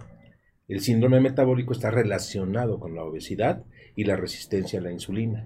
Por tanto, eh, eh, además, perdón, me regreso un momento, la osteoartritis ya forma parte del síndrome metabólico. Por tanto, ciertamente hay, hay alguna relación en este aspecto. Y la regulación respecto a las carnes rojas y el tratamiento de la hiperuricemia, que así se llama, la elevación del ácido úrico en la sangre, es motivo de que asista al médico para que sea controlado. El ácido úrico sí va a fomentar y se ha convertido incluso en algunos estudios hechos en Inglaterra y en los Estados Unidos como un factor que puede calcular la, eh, el daño renal que se puede tener por efecto de la prediabetes, que es en realidad el síndrome metabólico. Claro. Entonces, eh, sí puede tener relación, pero hasta que el paciente desarrolle gota. La gota y la hiperuricemia son un poquito diferentes. La gota es el depósito de cristales en el interior de una articulación o en el espesor de un tendón. Eso se llama gota y requiere de tratamiento específico por el reumatólogo, por el ortopedista o incluso por el médico internista. okay. La osteoporosis es la disminución de las trabéculas y esta disminución va a eh, generar por supuesto, que la calidad ósea disminuya. Y cuando esta osteoporosis se da alrededor de las articulaciones, va a producir una eh, concentración de las fuerzas y una aceleración de la osteoartritis. de grosso modo es lo que estamos eh, tratando en, esta, en la etiología de la enfermedad. Muy bien, muy bien. Aquí hay una cuestión que bien lo señalaste y que hay que puntualizar, porque lamentable, afortunadamente, estamos jugando con la mula de seises o por el lado de los tres, porque nos estamos complementando, o en este caso, y cuidado si te ahorca, ¿no? Por eso aquí no se puede mover el doctor Jaime, porque estamos a un lado dos traumatólogos. ¿Estás de acuerdo? Y no lo podemos ejecutar. Es muy importante y siempre se ha fomentado en este programa la reflexión de lo que es la medicina preventiva. Técnicamente, la base de nuestro ejercicio profesional es la historia clínica. La historia clínica recoge muchos datos que ustedes nos dan en relación a una queja en particular y que muchas veces nosotros para hacer una buena práctica debemos de complementar con estudios auxiliares que se llaman de diagnóstico. Dentro de ellos está el laboratorio tradicional, que generalmente es la biometremática, la química sanguínea, el examen general de orina y complementado con una placa de tórax y un electrocardiograma. Porque es importante y puntualizo lo que acabas de señalar. Cuando como hallazgo tenemos en el examen general de orina uratos amorfos y tenemos en la química sanguínea el ácido úrico elevado pero no hay ninguna manifestación ni queja desde el punto de vista sintomático, ninguna expresión a nivel articular, efectivamente a eso se le denomina hiperuricemia. Cuando por X o por Z estos cristales, y ahorita vamos a señalar, porque nuestra especialidad, y no por menospreciar a ninguna, ha crecido bastante y tiene relación con todas las especialidades. Cuando hay una manifestación ya articular o a nivel músculo tendinoso, se denomina como enfermedad artritis 0, 0 negativas para hablar con mayor especificidad por cristales de ácido úrico o pirofosfato de calcio. Para terminar el comentario, ¿qué relación tiene? Desde el punto de vista de materias básicas, hay un dicho y es verdad, se separan las diferentes entidades anatómicas, aparatos, sistemas, para una mejor comprensión de lo que es nuestro organismo a nivel biológico, psicológico y social. Pero todo está interactuado. Ahorita yo puedo estar hablando y mientras hablo, obvio, no ejerzo los movimientos propios respiratorios de amplexión y amplexación. Si yo tengo un cristal circulando en mi torrente sanguíneo por ácido úrico y si aparte tengo otro cristal que es por síndrome metabólico, la glucosa, el super ultra, ultra, ultra, ultra filtrado de la sangre da origen a la orina. Pero el paso intermedio da origen al líquido sinovial. Y si tengo un cristal, es como si ahora en esta mesa vertiera granos de sal y de azúcar. Si todo el tiempo por estar hablando estoy tallando, al final del programa esta mesa va a estar rayada. En términos coloquiales o prácticos, el que nosotros no hagamos hincapié en el ácido úrico o en la glucosa como parte del síndrome metabólico nos va a condicionar una alteración en el medio ambiente del cartílago articular y esto va a llevar a una lesión prematura independientemente del envejecimiento que pueda tener esa articulación. Y, al revés, y, además irreversible, quiero suponer. Sí, claro, por supuesto. ¿Verdad? Claro. Tenemos este saludos, Jorge Santillán dice, buen día, excelente tema, bendiciones. Igual. Excelente explicación, Álvaro García manda saludos. Lucia Ángeles, buen día, gracias por tocar tan importantes temas. Y dice, eh, tenemos aquí una pregunta de Lupita, dice, a, mí me duelen mucho mis huesos. ¿Esto puede ser osteoartritis? Es una pregunta muy general. Pues eh, y bueno, ¿cómo sabemos que le duelen los huesos? Puede ser que le duelan las articulaciones.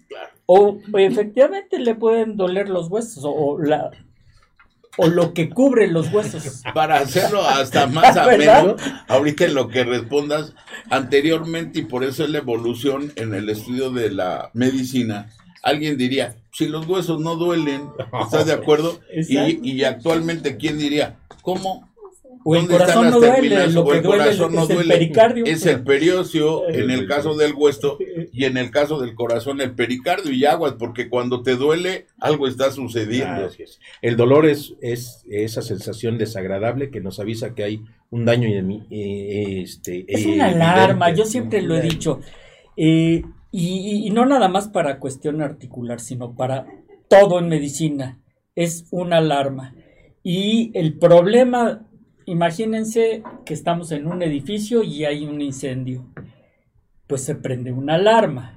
Lo peor que podemos hacer es ir y apagar la alarma en vez de apagar el incendio. Sí, de acuerdo. excelente definición. Entonces, aquí el problema es que alguien tiene dolor. Es la alarma. Y lo peor que podemos hacer es tomar un analgésico para apagar esa alarma. En vez de ir con un médico y decir, bueno, doctor, me está doliendo y necesito saber qué voy a hacer. Indudablemente.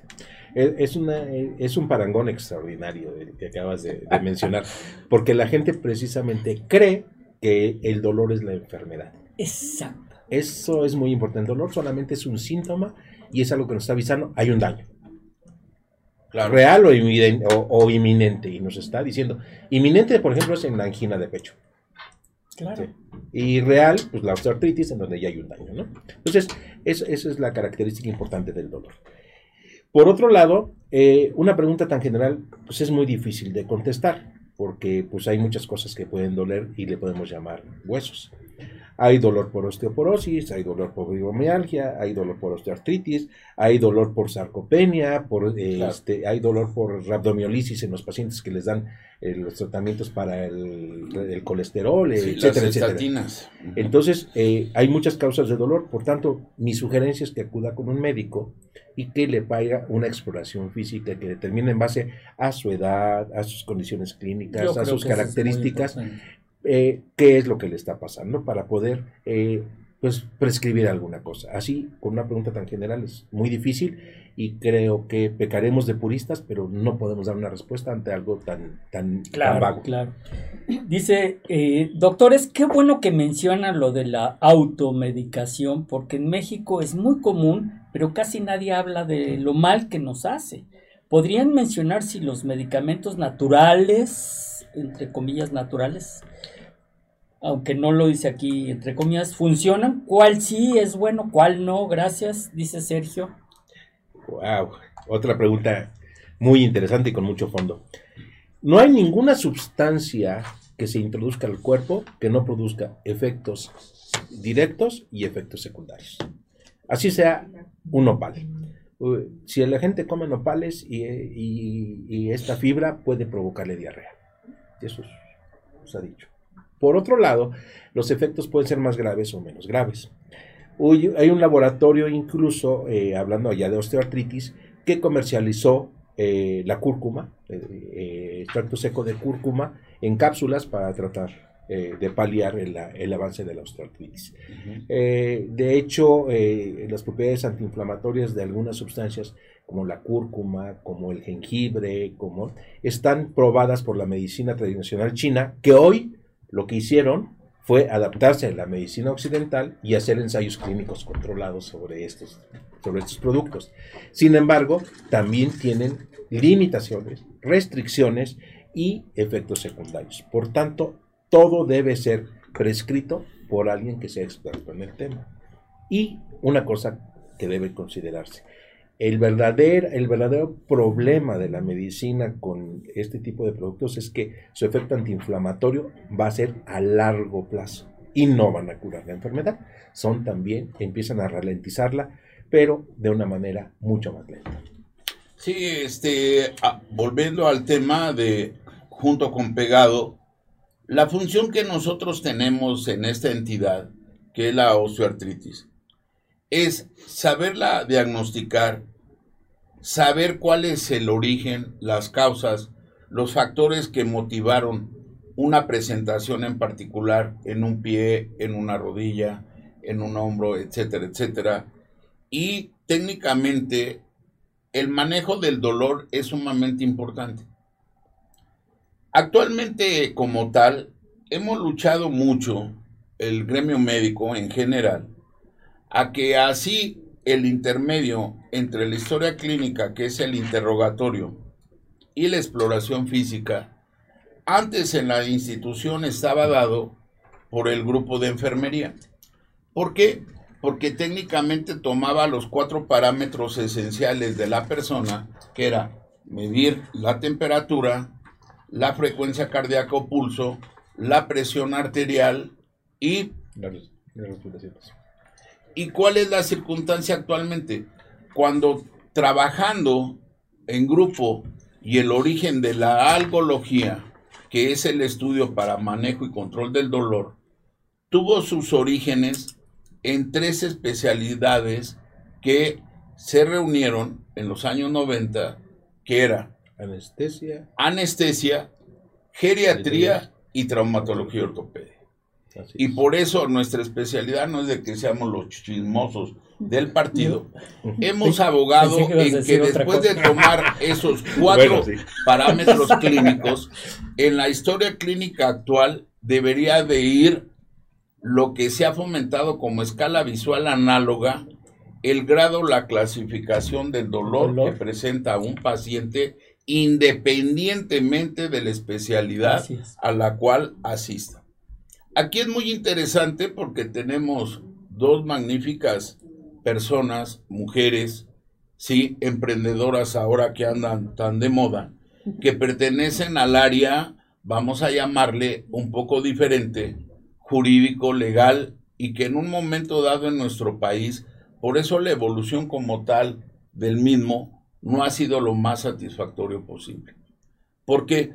Porque se le tiene que tener respeto a lo que es una guía de práctica médica, que obvio no es una ley. No, no, Y como tal nada más sirve como parámetro para, entre comillas, escoger o definir un tratamiento de ese ser humano que nos brinda su confianza, vulgo paciente. Porque una persona que se autoprescribe o que recomienda en otro tipo de países está, entre comillas, siendo sometido a una responsabilidad.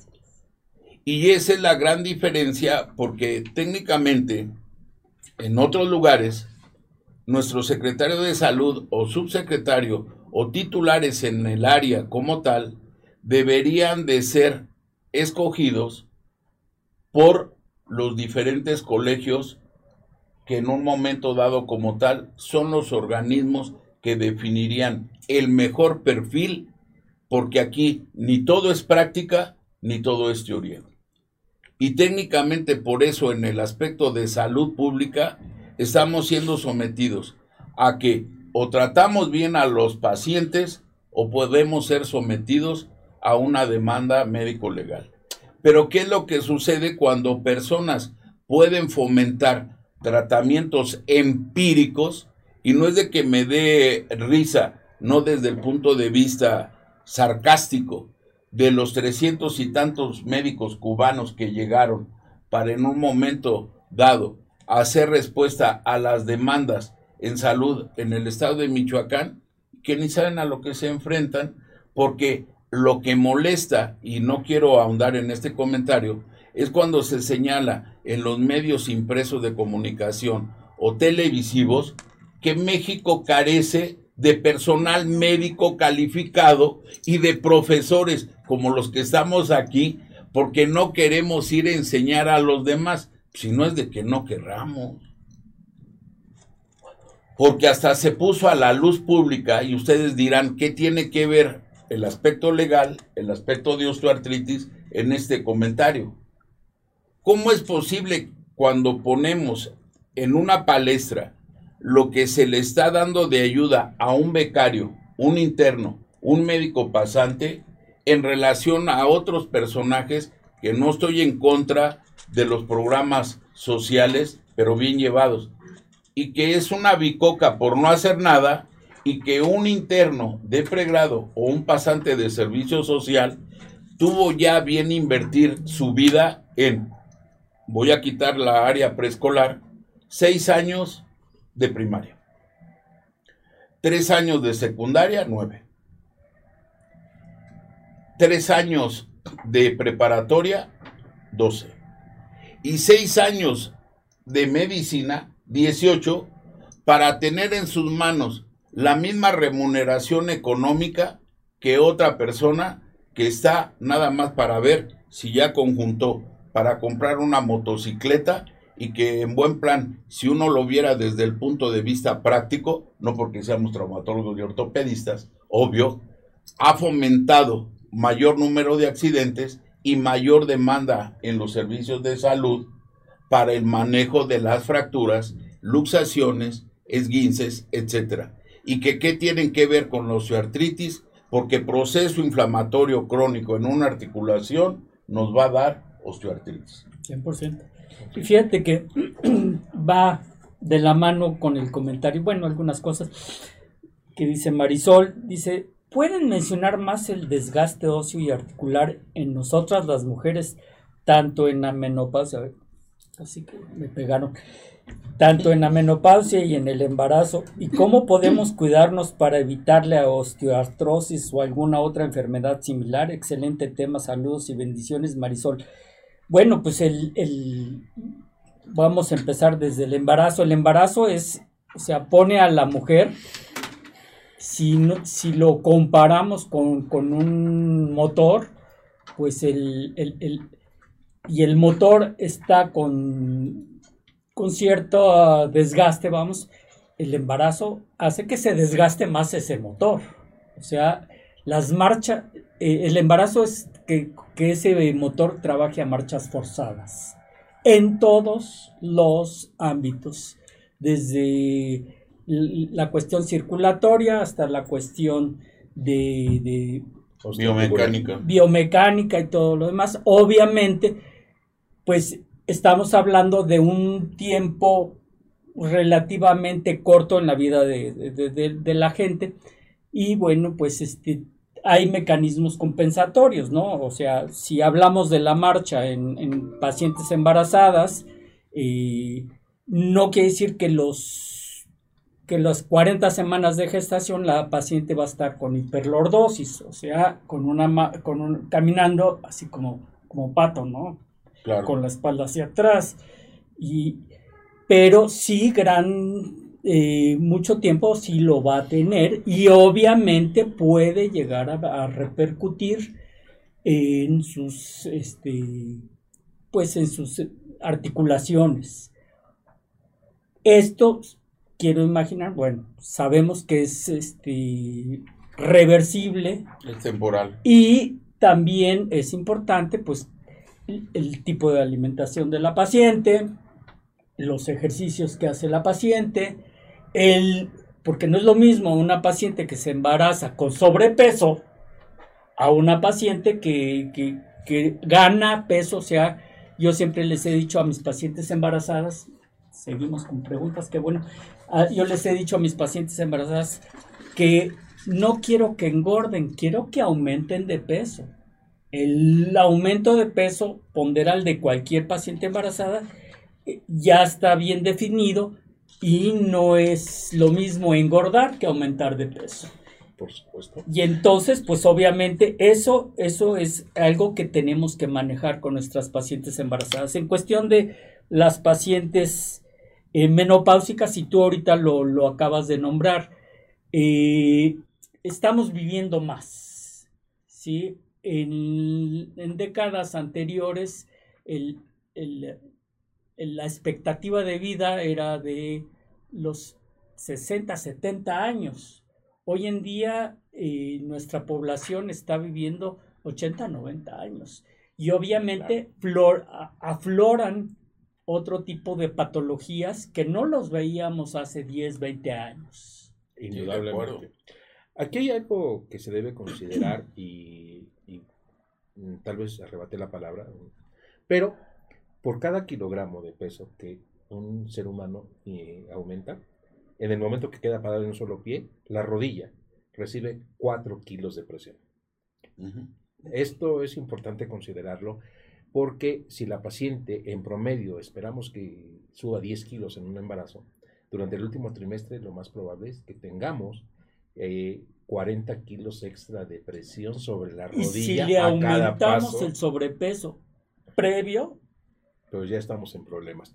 Y además la cantidad de material inflamatorio que está produciendo con la masa grasa exagerada. Entonces es importante considerar esto para que la paciente solamente suba estrictamente lo que está permitido y que al terminar el embarazo trate de disminuir sobre todo la masa grasa. Eso da pie a lo que mencionas de que va junto con pegado y que el aspecto de tratamiento en la osteoartritis es multidisciplinario y en ocasiones multiinstitucional. ¿Por qué? Porque el ejercicio y el movimiento son básicos. Porque conforme va transcurriendo el embarazo, lo primero que se va a modificar es el apoyo de los pies y técnicamente la carga se le va a transmitir, como bien señalas, a la rodilla. Si a eso le sumamos la hiperlordosis a nivel lumbar, todavía está más de manifiesto, ojo, ojo, la importancia de tener un equilibrio desde el punto de vista índice nutricional y que nosotros todavía desde un punto de vista más enfático son cambios en los hábitos de vida porque es muy paradójico que hasta cuando la mujer en un momento dado ve por terminado el proceso de gestación, todavía en cuantos lugares dice, ¿ya te aliviaste? Ah, no, ah, no pues que estaba enferma, estaba embarazada, no estaba enferma. No, pero pues es que te quejabas de todo, de los pies, de las rodillas, de esto y del otro, y ahora más te vas a quejar de la columna cuando si no cambiaste esos hábitos de vida, porque es el otro aspecto del manejo en la osteoartritis. La rehabilitación física bien llevada, la utilidad de los quiroprácticos o fisioterapistas y hasta inclusive de los médicos del deporte, porque a final de cuentas el tener un mayor grado de oxigenación para un producto que está por nacer va a ser de lo más satisfactorio. Indudablemente. Pero no solo las articulaciones de carga sufren. Claro. Eh, hay, eh, por supuesto, la prescripción de que las mujeres duerman sobre el lado izquierdo. Y el dolor de hombro del lado izquierdo es muy común en las mujeres embarazadas porque van a presionar el sitio del manguito de los rotadores. Entonces, también van a producir este tipo de alteraciones que son temporales y que se tienen que resolver porque al final del día todo el material proinflamatorio de la, masa grasa va a estar trabajando a todo lo que Todo lo que da. Y por otro lado, debemos considerar que si ya te da sobrepeso y el efecto anabólico del embarazo y todas las hormonas que se, que se liberan, va a producir un incremento en la masa ósea. Porque generalmente no, no, no eh, afecta tanto la, la, masa muscular porque no se puede ejercitar eh, de manera digamos, puntual. Claro, Y la masa grasa es la que aumenta. Y es que se van sumando cosas. Sí, es, es, es muy complejo. Y, por otro lado, el problema lumbar es que caminamos en dos piernas. Claro. Nosotros somos cuadrúpedos. Que aprendimos a caminar en dos piernas es otra historia, motivo de otra plática, pero la columna lumbar sufre porque somos bípedos o caminamos en dos piernas. Pero en realidad somos primates que eh, tenemos marcha cuadrúpeda. Si que le pregunten a la vejiga. al útero, el, parto, la, la, pelvis estuvo que hacer estrecha para poder caminar en dos piernas. Porque como cuadrúpedos, la pelvis ancha, pues ahí salía cualquier producto del tamaño que fuera. Sí, y se está modificando, obviamente. Bueno, pues seguimos con las preguntas. Doctores, he escuchado mucho sobre los colágenos las, y las colágenas hidrolizadas la glucosamina. ¿Cuál de todos nos sirve para evitar el desgaste de las articulaciones? Gracias, dice Pedro. bueno, ese es un tema que se debe tratar con mucho cuidado. El tratamiento de la osteoartritis, igual que todo en medicina, va de menos a más. La primera línea de, de, tratamiento son los medicamentos tomados, inyectados, y que también tiene una variedad. Comúnmente lo que se receta es paracetamol, y mucha gente se siente frustrada porque le recetan esto. Pero esa es la forma de controlar el proceso sintomático. El paciente acude porque le duele. Entonces yo tengo que resolverlo. El segundo, luego pasamos a los antiinflamatorios, pero por un tiempo limitado para evitar dañar el riñón y evitar dañar el estómago. Después de esta etapa, entramos y ya con los estudios paraclínicos vemos el, el grado de desgaste. Y viene la mejoría, y tratar de mejorar el líquido sinovial. Y para esto hay dos maneras. El ejercicio bien llevado, un ejercicio rítmico, sin carga, sin impacto, va a ayudar a que el líquido sinovial mejore en calidad. Esto podríamos llamarlo una viscosuplementación natural. natural. Y esto va a ayudar a que el líquido sanguíneo mejore. La bicicleta sin carga, la caminata si no tiene exceso de peso, va, vamos, todas estas cosas van a ayudar a que la calidad del líquido sinovial mejore. El líquido sinovial es tan fuerte porque tiene una característica especial, es más duro que el acero cuando está unido o que, o que trabaja en conjunto con el ácido hialurónico endógeno el que nosotros producimos y que está pegada a la célula.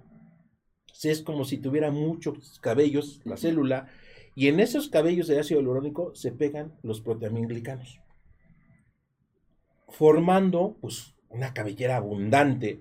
Si ustedes me permiten, así como las cabelleras de, las personas afro que tienen mucho, mucho cabello y que actúa como colchón.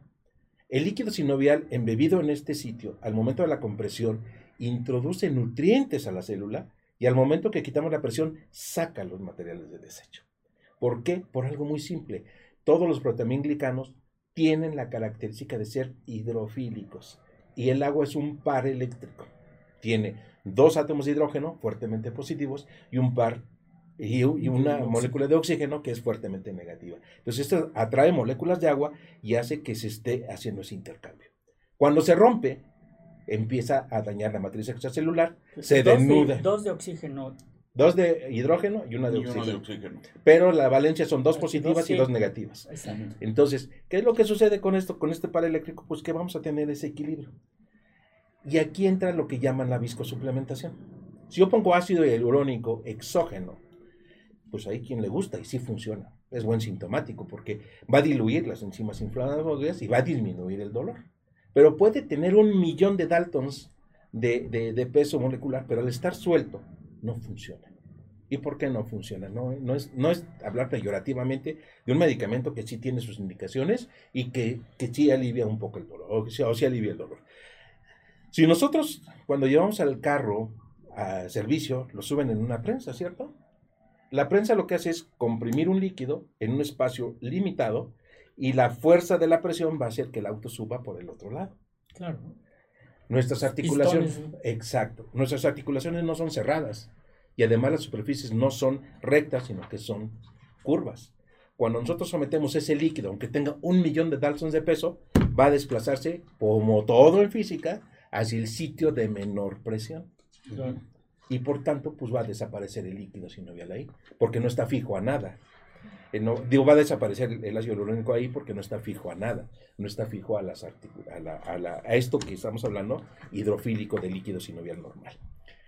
¿Tiene sus indicaciones? Sí, va a dar algún resultado, también es cierto, y, tiene sus ventajas y sus desventajas, que no es básicamente el, motivo de esta charla. Tenemos eh, en la segunda línea, que es aquí estamos hablando de las infiltraciones, los que todavía llegan a usar acetato de, cortisona en sus diferentes variados en el interior de la articulación. Que yo no lo recomiendo porque el acetato, igual que el ácido úrico, como decía el doctor, es una arena que va a desgastar la articulación. y además, en pacientes susceptibles, va a producir apoptosis, que ya de por sí la tenemos, ya se están muriendo las células. Si le producimos más, pues está, está muy, Tenemos otro, que es el colágeno porcino, que es una molécula mm, que es, noble y que tiene la característica de ser colágeno tipo 1 y que, como mencionábamos hace rato, inhibe la acción de las metaloproteasas y de las interleucinas en ese momento. Ya cicatrizó, me detengo. Ya, bueno, pues ya está bien.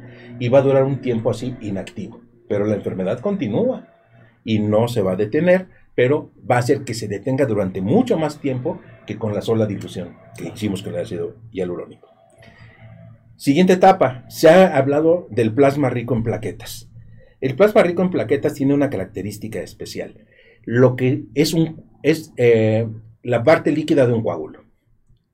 Y al ponerlo, sí va a producir que se bloqueen algunas interleucinas, sí va a tener algo de efecto antiinflamatorio, pero va a generar un, una, eh, un fibrocartílago porque lo que va a reclutar las expresiones genéticas que va a estimular son para generar fibrosis, fibrocartílago, que no es elástico y que va a producir, va a seguir y va a acelerar incluso el desgaste. Tenemos las células madre, ahorita que están en boga y demás. Y vuelvo a usar este, este símil que a mí me gusta mucho. Si yo pongo a los mejores nadadores del mundo en el punto Nemo del Pacífico y les digo que les voy a regalar 10 millones de dólares al que llegue, pues todos van a querer tratar de llegar a, una isla. Pero cuando lleguen a la, pero pues no van a llegar. Imagínense, unas células microscópicas sueltas ahí en una articulación gigante para ellas, ¿cuándo van a llegar? ¿O a dónde se van a ir? ¿Cómo van a saber que tienen que estar en tal lugar? ¿Cómo van a, lograr? Y cuando lleguen, si no hay infraestructura, pues se van a morir. Entonces, pues sí tienen un efecto antiinflamatorio, pero no son la solución. El aceite de aguacate, como decía el doctor, pues sí, tendrá propiedades antioxidantes tomado o lo que sea, pero inyectado en la articulación no ayuda para nada y otra serie de elementos que utilizan colocados en el interior de las articulaciones y que no dan resultado. Entonces, de todo, debo recordar que el colágeno eh, pepsinizado tipo 1, nuestra guía de práctica clínica en México para el manejo de, la osteoartritis de rodilla y cadera, lo pone con una recomendación 1A, es decir, que tiene evidencia científica tipo 1 y un nivel de recomendación que es, es útil en la mayoría de los... Claro, claro. Sí. Eh, aprovecho para decirte están pasando tus datos este, aquí abajo de... Eh, pero si de todos modos gustas eh, decirnos dónde te encuentran, este, cuándo. Yo es, trabajo, este, ahorita yo ya este, estoy fuera de la, del área institucional y estoy trabajando únicamente la, la parte privada. Entonces, eh, mi número celular ahorita se las proporcionan y ahí me pueden mandar mensaje de WhatsApp identificando para eh, alguna pregunta, alguna y para solicitar algún tipo de atención. Perfecto, perfecto. Este, pues seguimos con las preguntas, porque si te das cuenta, ya me hicieron aquí un libro de preguntas. Ah, permíteme, déjame, terminar, porque va a ayudar esto. Ah, la última etapa es la parte quirúrgica. Ah, claro. claro. Esa nos faltaba. Y además, pues tenemos ya poco tiempo y, la parte creo que es importante. Sí. La parte quirúrgica tiene dos, dos variedades. Eh, la primera es la cirugía conservadora, que es hacer artroscopía, retirar todos los detritus, lavar, limpiar y hacer que eh, sacar todo el proceso inflamatorio que está dentro de la rodilla para que el paciente se sienta mejor X cantidad de tiempo. En algunos pacientes puede funcionar un mes y en otros puede funcionar 10 años. Esto dependerá del grado de la expresión epigenética, como bien decía el doctor, que estemos observando. Por el otro lado, seguimos con la, cirugía mayor, que pueden ser las osteotomías para alinear los defectos y corregir y distribuir mejor las cargas y que van a retrasar la aparición de la osteoartritis tardía o la prótesis de rodilla que se pone en el último grado y que está recomendada para pacientes mayores de 55 años, pero que hoy con el abuso que hacemos de las articulaciones y con la cantidad de violencias externas que se provocan, accidentes, lesiones deportivas, eh, eh, violencia, etcétera, todos estos elementos van a generar que la destrucción articular tenga que sustituirse con implantes metálicos, con una interfase de polietileno que permitan una fricción indirecta para que se resuelva la parte hombres biónicos. Sí, el problema está básicamente que eso es irreversible. El hueso que vamos a retirar para adaptar la prótesis ya no se recupera. Y la prótesis tiene una vida limitada entre 10 y 15 años y que con esto vamos, el paciente va a requerir, con lo que estamos viviendo, un recambio más caro y con más riesgos. Lo que señalas es sumamente importante para las personas que nos están escuchando. Técnicamente, una cuestión es abordar un problema desde el punto de vista general y por eso son los programas en medicina preventiva. Y la otra cuestión es hacer ya un tratamiento individualizado. Todas las herramientas, porque como tal son, funcionan para diferir lo que nosotros, y hasta hay compañeros que puede sonarles que es antiespecialidad, una cirugía radical que es la artroplastía total de rodilla. Porque lógicamente los cortes que realizamos en los huesos ya no se pueden, recuperar. entre comillas, recuperar y es, entre comillas, muy aparatoso porque independientemente de la especialidad, vivimos la época que pensamos en que vamos a hacer en un futuro Robocop o Terminator, porque todo ya estamos viviendo en artroplastía total de rodilla, de cadera, de hombro, de codo, etcétera, que todo se puede sustituir. Pero lo que se sustituye no es sinónimo de ser con la misma calidad y características que lo anatómico. Y por eso en relación a lo que es el colágeno, las células madre, factores de integración celular de origen plaquetario, el simple lavado de una articulación con técnica artroscópica, eso no es un tratamiento curativo, es un tratamiento que le permite a la persona reflexionar sobre el tipo y calidad de vida que ha tenido, el tipo de apoyo que en un momento dado ha ejercido, entre comillas, una sobrecarga en las articulaciones, modificaciones en cuestión de la dieta, y es donde entra el índice nutricional, modificaciones en reflexionar a qué ha dedicado su tiempo libre en cuestión de un arte, en cuestión de caminar adecuadamente, etcétera, etcétera, porque lamentable, afortunadamente, y vuelvo a ser repetitivo y le doy la bola o la participación a nuestras invitadas, todo esto fomenta un aspecto médico legal que debe de traducir en una mejor salud pública, ahí sí parece paradójico, con un bienestar para todos, pero un bienestar bien llevado, no de dientes para afuera. Indudablemente. Muy bien, pues este, tenemos muchísimas más preguntas. Desgraciadamente el tiempo nos está pues, comiendo. Nos lo comió. Eh, no quiero terminar el programa sin antes darle las gracias a nuestras invitadas, a la licenciada Gladys Cano, directora jurídica nacional de Promenial, y la licenciada Isis Bustamante, ejecutiva comercial de Promenial, este, por, por estar aquí con nosotros. Este, realmente pues en el momento que, entraron como que hubo más luz, no, no sé si se dieron cuenta.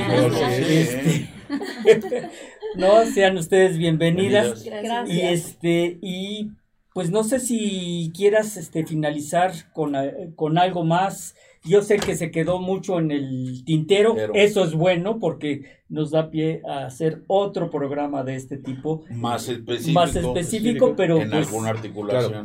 Eh, lo primero es, eh, vamos a utilizar un poco eh, el concepto de que, hace años en Estados Unidos se utilizaron para reclutar a los, a los marines y a los soldados para la Segunda Guerra Mundial. Tú puedes tener osteoartritis. El, un dolor articular, un dolor, no es un simple dolor que, que, apareció el mes pasado, sino que ya tiene tiempo gestándose y por tanto es conveniente que acudas con un médico para que te ayude a diagnosticar y a darte las medidas necesarias. Es indispensable que se combinen los tratamientos con, primero, la complementación diagnóstica, los medicamentos analgésicos, el ejercicio, la prescripción adecuada del ejercicio y la rehabilitación, en su caso, eh, el uso de sustancias intraarticulares y finalmente la cirugía. Pero cada una de estas etapas debe prescribirlas un médico y para que la prescriba hay que buscar médicos que tengan la capacidad de diagnosticar y de dar tratamientos adecuados para el estadio y el tipo de enfermedad que tenga el paciente. Claro, y además, o sea, no cualquier médico debe ser médico certificado por el consejo de su especialidad, que eso es creo que básico para, para cualquier especialidad, no nada más para... Sí, porque caemos en terrenos ahora sí que complementando tu cierre, la osteoartritis es la enfermedad reumática más frecuente y que todos de una o de otra forma vamos a padecer. Y que de acuerdo a nuestra actividad personal, social, de pareja, deportiva, etcétera, se va a manifestar en cualquier articulación. Llámale las más frecuentes, rodilla, cadera y columna. Pero eso no excluye que también sea en la mano, en el hombro, en el codo, en todas. Pues, Por eso, técnicamente, consulten con quien más confianza le tengan. Así es. y pues eviten la automedicación. eso, eso yo creo que sí, nada de automedicación. Y aprovecho pues el, el, último minuto del programa para darte tu reconocimiento como pues participa por participar con nosotros en este programa. te agradecemos. Este, tenemos algunas preguntas que si quieres te las dejo. Este, y bueno, algunos comentarios de, mucha gente. Perdón por no pasarlas al aire, pero pues. Sí, a todos les agradecemos sus comentarios, sus agradecimientos, etcétera, etcétera. Y como siempre ha sido el corolario y la característica de este programa, es invitarlos a la reflexión en cualquier tema y cada día documentarse en un momento dado con las personas o los medios más confiables. Porque si no, aquí están nuestras invitadas, todo puede ser un caso médico legal. Claro que sí. Y además, este, recordarles que este es un programa sin fines de lucro. Todos nuestros patrocinadores o las personas que nos están patrocinando o las compañías que nos patrocinan pues todo eso va para el programa, para financiar este pues que podamos salir al aire por lo menos una vez a la semana, dos horas, y además el programa se, se, retransmite, lo pueden escuchar y ver eh, cualquier día, pueden ponerle pausa, pueden seguir, y como decíamos, dale clic a la campanita. Eso, clic a la campanita suscríbete a nuestro canal, sé parte de, nuestros fans y bueno, pues no me resta más que desearles un buen día y un mejor fin de semana. Sí, de acuerdo. Gracias. por estar con nosotros. Gracias por estar con nosotros y por sus preguntas y comentarios. Nos hacen estudiar y prepararnos más. Así es. Sí, se vale.